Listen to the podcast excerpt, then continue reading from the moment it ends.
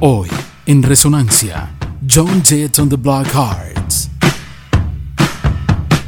Tras el divorcio de su madre, se cambió el nombre de John Marie Larkin a John Jett.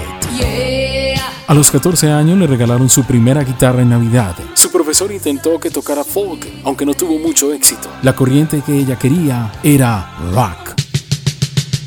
I Love Rock and Roll es su tema más conocido, pero no la compuso ella. Fueron The Arrows en el año 1976. Hasta la fecha, la ha interpretado 448 veces en vivo.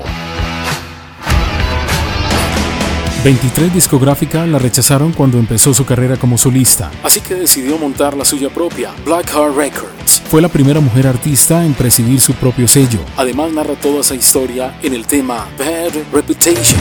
John Jett es la segunda mujer en entrar en la lista de los 100 mejores guitarristas según la revista Rolling Stones, tras Johnny Mitchell. En resonancia, John Jett on the Black Heart.